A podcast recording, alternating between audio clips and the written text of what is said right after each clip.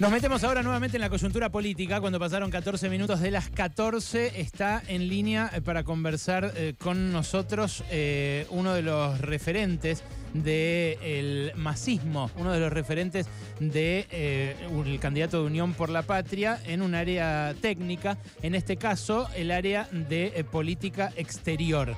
Gustavo Martínez Pandiani, que es el encargado de política exterior de Sergio Massa y además embajador de carrera, parte del cuerpo diplomático, está en línea para conversar con nosotros sobre un par de cuestiones. ¿Qué tal, eh, Gustavo? ¿Cómo estás? Ale Berkovich acá.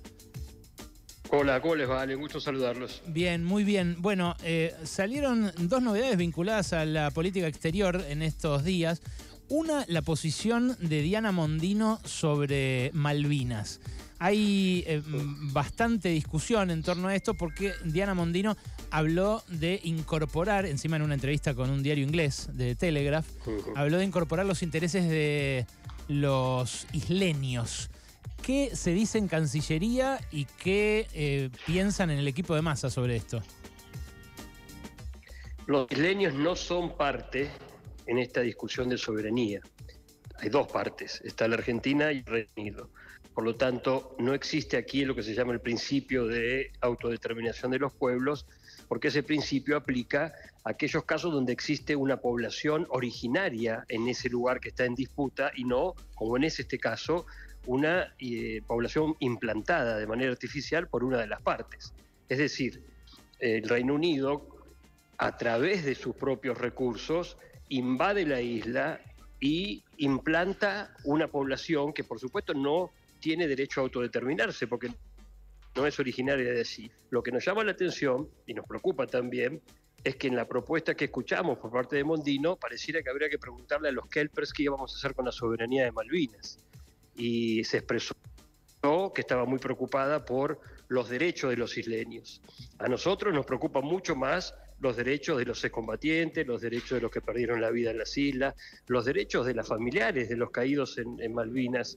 Y por supuesto que vamos a priorizar esos derechos y no necesariamente los derechos de los isleños. Ahora, los isleños están así. Más allá de que... tienen que ser parte de una, de una solución. Lo que pasa es que una cosa es respetar sus intereses y otra cosa es respetar sus derechos. Más allá de que, más allá de que eh, eh, esto avance o no, que tampoco ha avanzado mucho, eh, más allá de declaraciones de la ONU y, discusiones, porque Gran Bretaña se niega a, sentarse a, discutir. ¿Qué pasaría si Diana Mondino ahora asume como canciller? Porque si gana Javier Milei y Diana Mondino asume como canciller, no va a estar ya condicionada por esta declaración ante un diario inglés en una política muy central para un ministro de Relaciones Exteriores como es la cuestión Malvinas?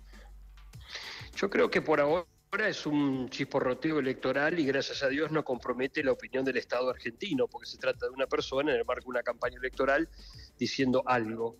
Pero por supuesto que llegado el caso, si esta propuesta llega a hacerse de manera oficial, lo primero que pasaría, Alejandro, es romperse el único, yo diría casi el único tema de política de Estado en política exterior desde el año 83 a esta parte, que habíamos acordado todos los partidos políticos, sin distinción alguna, desde la izquierda a la derecha, a nadie se le hubiese ocurrido en estos 40 años de democracia recuperada decir que había que preguntarle a los Kelper qué hacemos con Malvinas. Había una política de Estado, de hecho la hay todavía, que todos coinciden en que hay que reclamar ese, ese derecho de soberanía porque las islas son argentinas. Las Malvinas son un territorio argentino invadido y ocupado por una potencia extranjera que es el Reino Unido.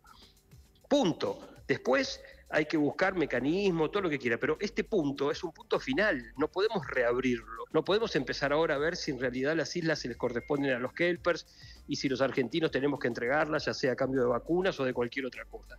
Las islas son, fueron y serán argentinas, tenemos una obligación además constitucional, porque en la 34, como todos hemos se habla del mandato de defender esa soberanía, es un mandato para todos los que asuman el poder del Estado, pero además de un mandato constitucional, Alejandro, es un clamor popular. Es decir, la gente no quiere entregar Malvinas porque estamos cansados de pedir o porque, bueno, no es algo que nos van a devolver pronto. Que no la vayan a devolver pronto no significa que nuestro derecho termina, nuestro derecho sigue continuamente y las Malvinas tienen que seguir siendo reclamadas hasta que vuelvan a su propio dueño, que es el pueblo argentino. Gustavo, una última sobre eh, temas políticos. Sé que participás de las negociaciones y las discusiones con el Fondo Monetario y estas últimas medidas que anunció Sergio Massa, bueno, eh, implican engrosar un déficit fiscal que el fondo quiere que no desborde el 1,9% del PBI este año y que se vaya recortando más incluso el año que viene. Eh, ¿Hubo alguna queja, hubo alguna manifestación o a ustedes les llegó, aunque sea alguna expresión de desagrado del Fondo Monetario sobre estas últimas medidas? Las negociaciones son continuas, todos sabemos que estos procesos son complejos y largos. Nosotros estamos en permanente comunicación con las autoridades del fondo, pero hay algo que todos tenemos que entender, Alejandro. El ministro Massa, cuando negocia con el fondo, no negocia solamente para que el fondo se quede contento con lo que vamos a ir haciendo paso a paso. Lo más importante es no transigir en aquellas cosas que son absolutamente indispensables para que no pague el costo de esa devolución la gente más eh, empobrecida, la más vulnerable, los jubilados. El fondo no quería que nosotros hagamos la moratoria jubilatoria. Y Massa se paró y le dijo, miren, ustedes está bien, pero yo voy a decir lo que nosotros queremos. Y esa es una negociación, un poco de tironeo. Lo importante es tener el timón firme, no dejarse correr. Y creo que en ese sentido tenemos un ministro que ha hecho un trabajo muy importante de tratar de acordar, tratar de llegar a una situación donde no se, no se agrave la situación por caer en default, pero de ninguna manera que el costo lo paguen los más pobres. Eso no va a suceder. Mm. Este, ¿Tiene alguna dificultad de la comunicación que tenemos con Gustavo Martínez Pandiani, eh, que es eh, embajador argentino en Suiza y el referente en política exterior de Sergio Massa? Yo hasta acá llegué con las preguntas serias, pero estamos hoy recabando eh, datos de gente a la que le gusta su laburo. A propósito de un pibe que vi disfrutar mucho del suyo el sábado a la mm. noche, que es el baterista de Divididos. me imagino que es un laburo soñado el de diplomático, ¿no? tiene que tener la vocación, ¿no? Es decir, porque tiene un costo familiar alto, muchas veces tus hijos se te van perdiendo por el mundo, pero a mí me encanta. Pero lo que me encanta más que nada, Ale, es ser un diplomático de carrera luego de haber sido el hijo de un diariero y una mucama. Eso es lo que me gusta, ah, porque eso habla de la Argentina. La Argentina nos ha dado esta chance a muchos de nosotros. Yo soy un pibe de Sarandí, Avellaneda, provincia de Buenos Aires, bien del conurbano. Y hoy soy embajador argentino en Suiza. Por eso amo mi profesión, porque es la que me ha demostrado a mí que se puede, que hay que pelearla, que hay que trabajar mucho, que hay que estudiar, pero que cuando llegás podés ser un muy buen embajador a pesar de que algunos decían, no, no es para vos, pibe.